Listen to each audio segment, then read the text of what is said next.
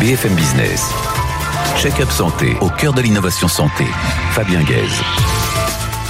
Bonjour à tous, ravi de vous retrouver sur BFM Business dans le Check-up Santé. C'est une entreprise pas comme les autres qui rassemble les fonctions de centrale d'achat, de dépositaire, de répartiteur et de groupement de pharmacie. C'est Phoenix Pharma et son enseigne Pharmavie. Sa directrice générale France en charge du commerce de Phoenix et présidente directrice générale de Pharmavie, Lilia Bultil, est sur le plateau de Check-up Santé. Rattachée à Matignon, l'Agence de l'innovation en santé a été créée en 2021 pour renforcer et dynamiser notre filière santé et faciliter l'accès des patients aux innovations. Sa directrice générale, Lise Alter, nous évoque sa mission. Enfin, c'est bientôt le grand rendez-vous de la communication santé les 30 et 31 mars prochains à Deauville, les 32e Festicom Santé. Et son vice-président et directeur général, Eric Philippot, nous fait le plaisir de nous y plonger avant l'heure. Check-up santé, c'est parti.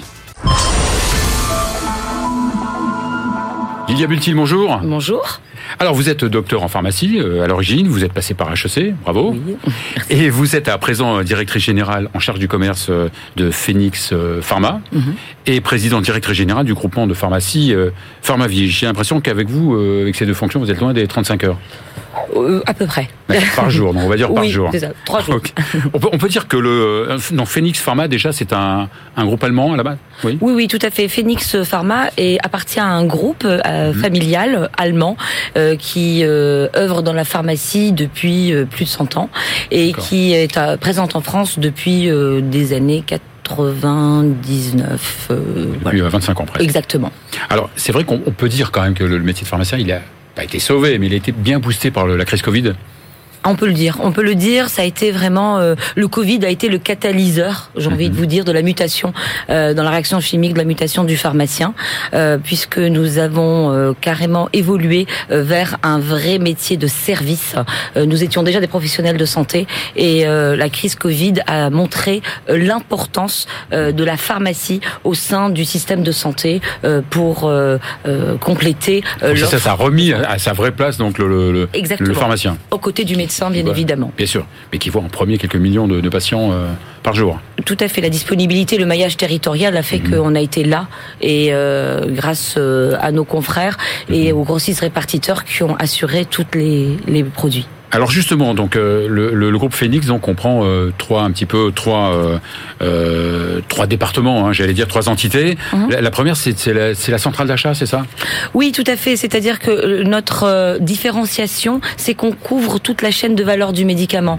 Partenaire du laboratoire par la centrale d'achat, puis le grossiste répartiteur qui va apporter tous vos médicaments chez votre pharmacien, et enfin le pharmacien, notre réseau de 500 pharmacies chez Pharmavie qui va adresser le patient. D'accord. Le côté donc euh, répartiteur, j'ai j'ai j'ai j'ai lu hein, que, que vous aviez racheté d'ailleurs euh, OCP, qui est quand même euh, répartiteur euh, un des plus gros et le plus connu. notre groupe euh, qui était leader euh, sur le marché européen, le groupe Mhm. Phoenix, a racheté les actifs de McKesson en Europe, dont le groupe OCP en. France. Effectivement, maintenant ça fait partie du même groupe.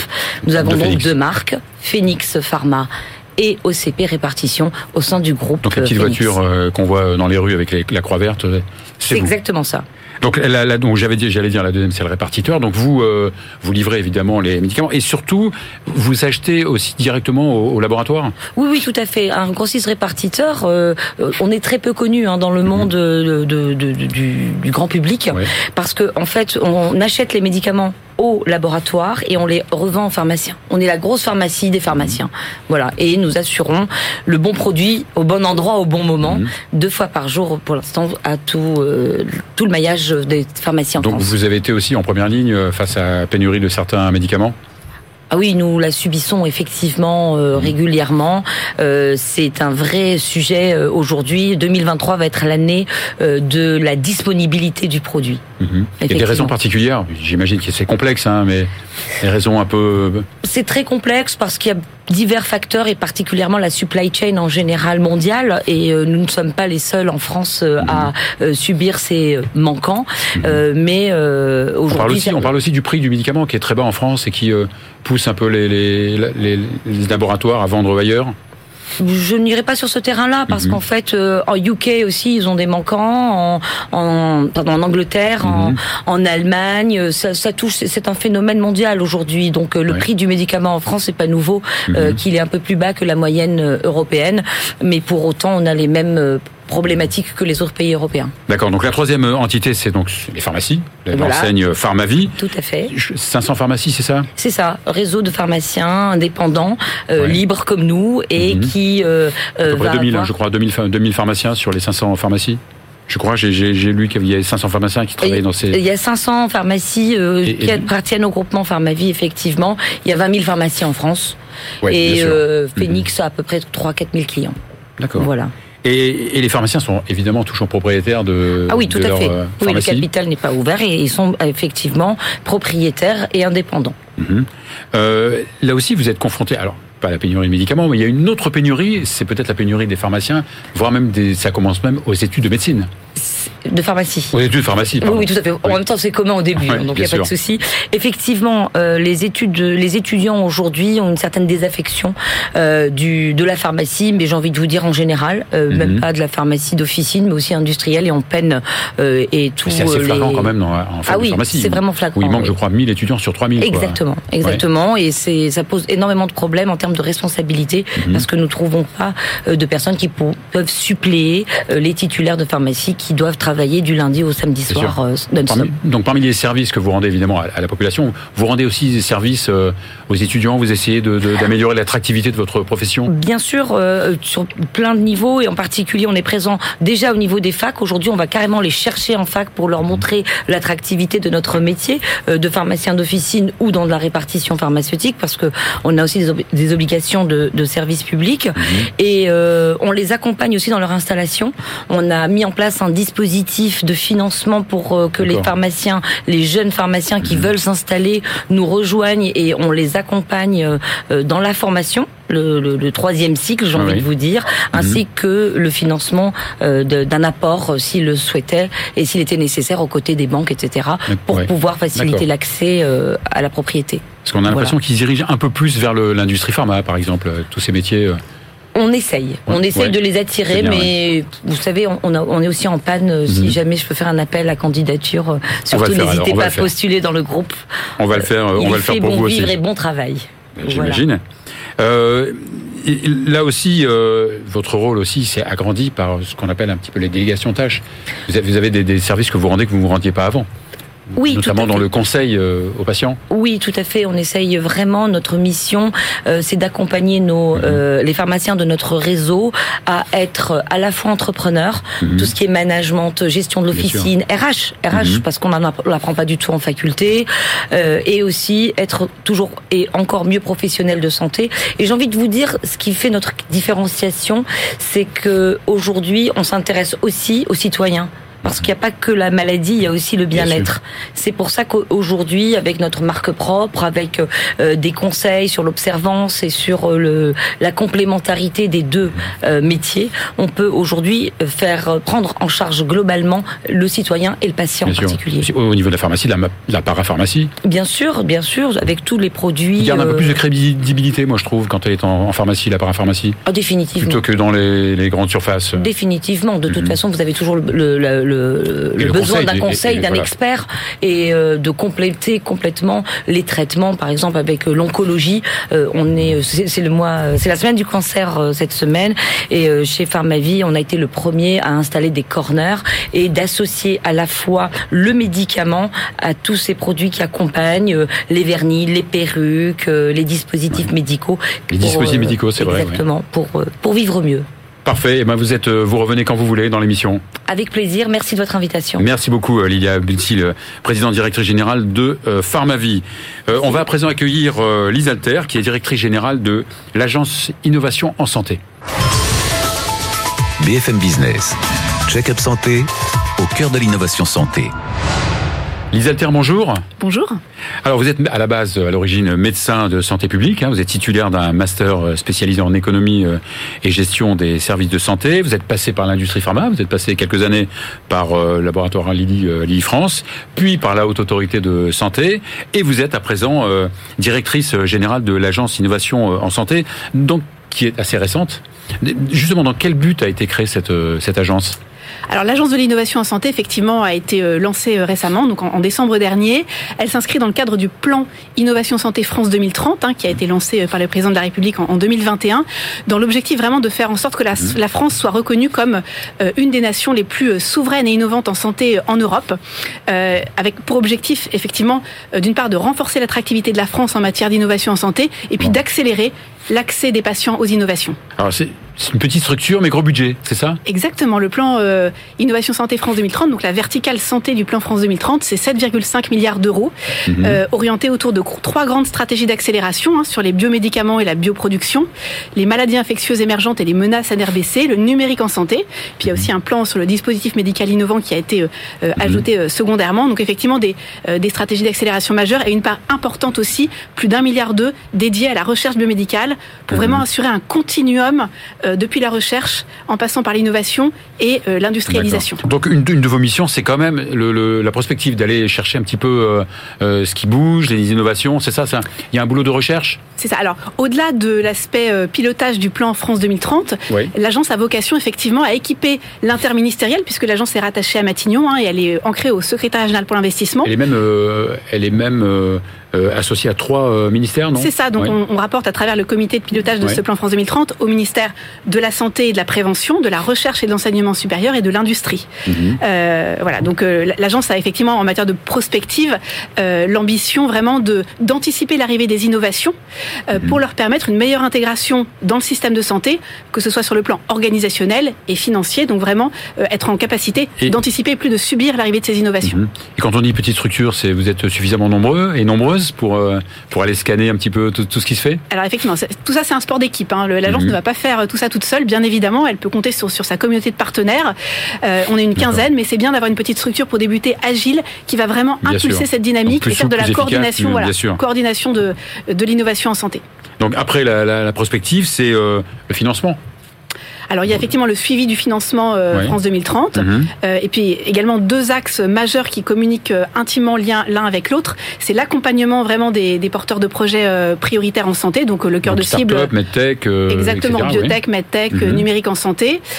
donc accompagnement personnalisé. On a lancé à Made in Tech d'ailleurs ce programme, disons qu'on l'a précisé, avec trois grands volets accès prioritaire programme hors cadre et puis passage à l'échelle selon les besoins des, des entreprises. Donc c'est un, véritable, concrètement, c'est un véritable financement de certaines euh, startups qui, qui euh, candidatent pour venir, euh, pour venir chez vous et être aidées financièrement par vous, c'est ça Alors en fait, il y a différents volets. Il y a un accompagnement mhm. effectivement financier via France 2030 et les, les entreprises. par exemple Les entreprises. Alors il y a plusieurs plusieurs volets, mhm. mais il y a notamment tous les appels à projets France 2030 et puis après il y a les aides en fonds propres, notamment via BPI et autres.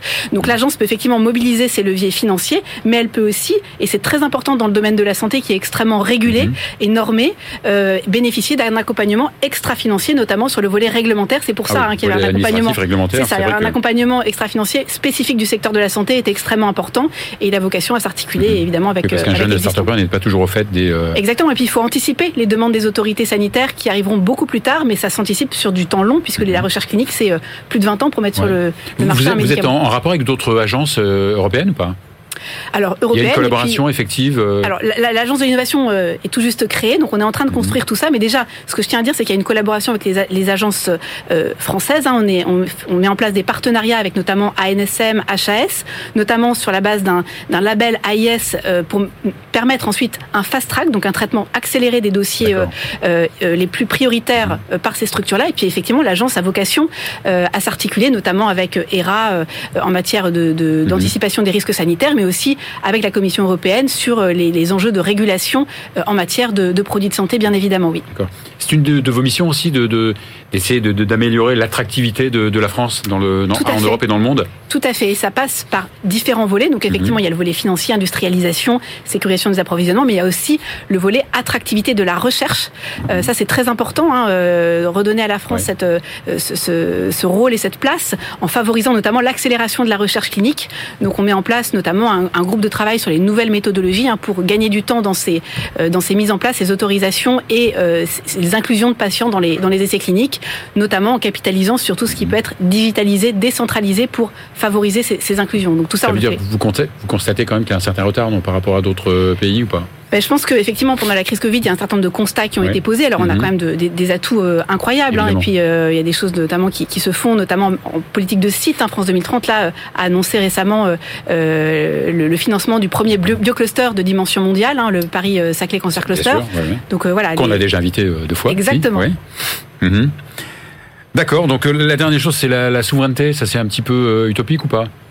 Non, je pense que mhm. c'est absolument pas utopique. Euh, l'actualité montre que c'est un enjeu, un enjeu majeur. Et d'ailleurs, le plan France 2030, c'est vraiment euh, assurer euh, vraiment l'accès aux innovations, le développement de ces innovations, tout en sécurisant effectivement l'approvisionnement des produits plus matures. C'est tout ça doit être concilié et, et, travaillé ensemble. Parce que quand on écoute les, les, les TPE et PME de l'industrie pharma, hein, parce que les industries pharma, c'est pas que les big pharma. Hein. 70% mm. des, on, les sent un petit peu, euh, un peu pris à, la gorge par la régulation, par des prix euh, des médicaments trop bas, par euh, euh, par pas mal, pas mal de choses, par l'inflation, etc. Alors que les prix des médicaments sont régulés, ces entreprises ont du mal à, à survivre. Est-ce que par euh, un moyen euh, X ou Y, vous les aidez aussi ou vous, vous œuvrez à ce qu'elles soient un peu plus attractives parce qu'on voudrait pas qu'elles, quand on parle de souveraineté, on voudrait pas qu'elles partent en dehors de, bien sûr, la France. Bien sûr, bien sûr. Alors, c'est vrai qu'il y a une, mission qui a été lancée euh, par la première ministre hein, très récemment sur justement euh, la, la, réflexion autour du financement euh, mhm. des produits de santé de façon générale, des médicaments et le volet innovation en fait partie. Et je pense que le, le fait même qu'une structure comme l'agence de l'innovation en santé soit créée en interministériel, l'objectif c'est aussi justement d'aligner tous ces enjeux divers euh, et de faire un peu la synthèse mmh. de tout ça et d'assurer un discours cohérent euh, qui puisse être euh, compris, y compris à l'international, sur l'attractivité de la France et, la, compréhension des différents enjeux et de façon, la façon dont ils s'articulent les uns avec les autres, effectivement. Bon, ben, on vous invite dans un an pour constater les évolutions et les résultats de, avec, grand plaisir. votre immense travail, parce que c'est un véritable, un très gros défi, non? C'est un, c'est un challenge, mais je pense que c'est vraiment particulièrement important pour notamment l'accès patient et la transformation du système de santé. Je pense que c'est, majeur pour, pour notre pays. Eh bien, merci beaucoup, euh, Isater. Merci beaucoup, directrice générale de l'agence Innovation en Santé. Merci. Eh on, va, on, va, terminer euh, avec euh, Eric Philippot, qui est le vice-président et directeur général du Festival de la communication santé, ou alors Festicom. BFM Business, check-up santé, au cœur de l'innovation santé. Eric Philippot, bonjour. Bonjour Fabien. Et ravi de vous accueillir une nouvelle fois dans le check-up santé. Euh, vous êtes donc le, le vice-président et le directeur général de du très fameux maintenant qu'on salon euh, festival de la communication en santé qu'on appelle aussi le, le Festicom, santé, qui aura lieu le 30 et 31 mars euh, à Deauville. Exact. C'est la 32e édition, c'est ça? 32e édition et pourtant c'est la 33e année du festival parce qu'il a eu il y a eu une année blanche avec le Covid. Oui. D'accord. Et depuis évidemment 32, 32 éditions, ça, fait, ça veut dire 33 ans. Euh, la communication, elle a, changé quand même? On l'a vu changer évidemment, parce que quand on regarde l'origine du festival, il n'y avait que des campagnes produits Mhm. médicaments essentiellement. Et quand Dominique Noël, qui est la présidente du festival, a racheté en 2011... On, lui, euh, on, la salue d'ailleurs. Bonjour présidente. Donc quand elle a racheté en 2010 et qu'elle a repris vraiment les commandes du festival en 2011... Je me rappelle à Guy Vincent Eugas. Exactement. Qu'on appelait GVH à l'époque. Exact.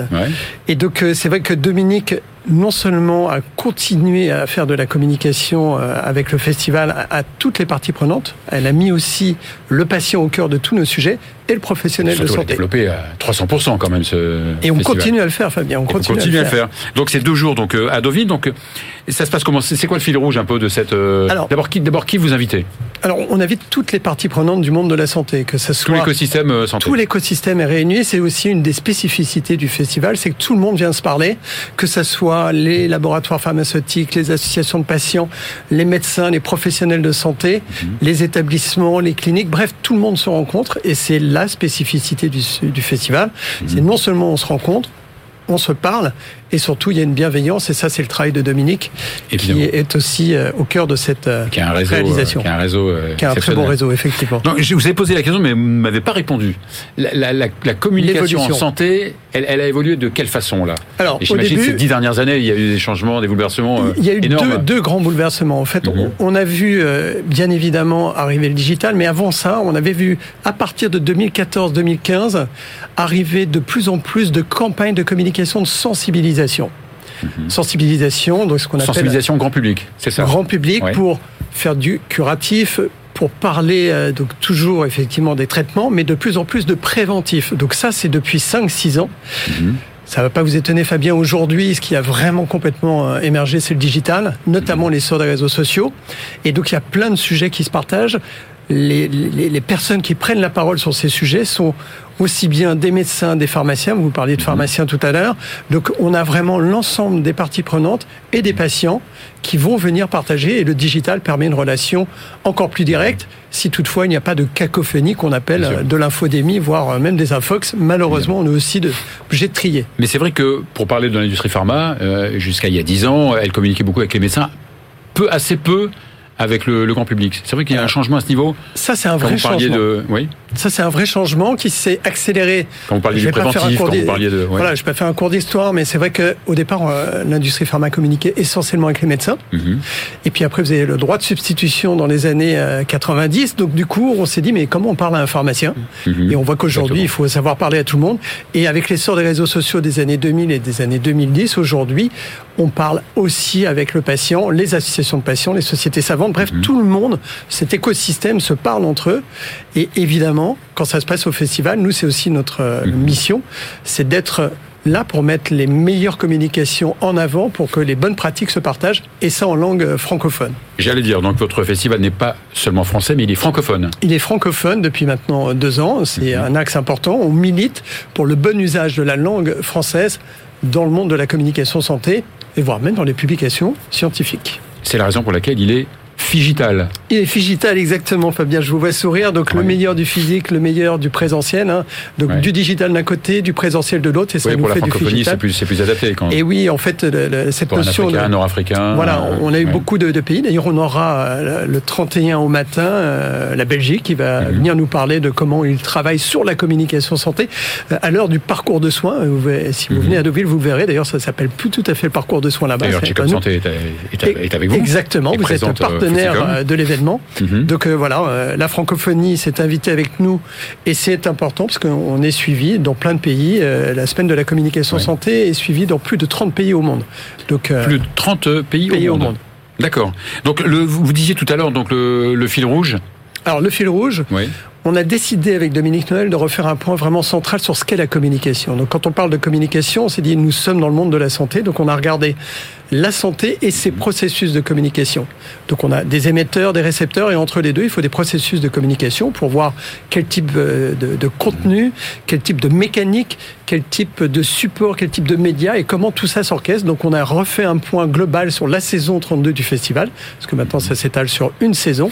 Et donc les processus de communication, on les à regarder un petit peu partout euh, les éléments. Il y a du contenu entre les, euh, entre l'événement euh, phare hein, de, l'année. Exactement. voilà. Le but du jeu aujourd'hui, c'est vraiment d'être alors pas une marque média, mais on s'en rapproche parce qu'on est là toute l'année. Mhm. Et donc le but du et jeu. Les réseaux sociaux facilitent tout ça. Et les réseaux sociaux facilitent. Pas loin de 80 000 followers aujourd'hui. Hein, donc pour, pour, pour finir, donc il y a une remise de prix. Alors il y a une remise de prix. C'est assez particulier puisque la remise de prix, il y a un jury qui est assez oui, il y a plus de 10 jurys parce qu'il va y avoir 60 membres du jury. 60 membres minimum du mhm. jury.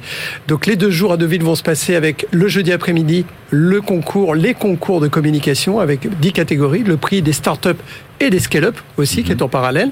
Le vendredi matin, les conférences, les speed vision et les débats.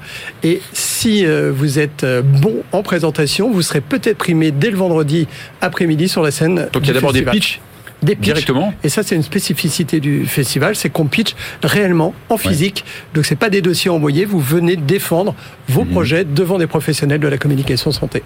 Bon, ben, on n'a pas besoin de souhaiter bonne chance à, Festicom. On sait que ça sera un succès. On le souhaite en tout cas. Mais c'est sûr. Merci. C'est comme santé, il sera. merci. merci beaucoup, euh, Eric Philippot. Voilà, c'est la fin de cette émission. On se retrouve la semaine prochaine.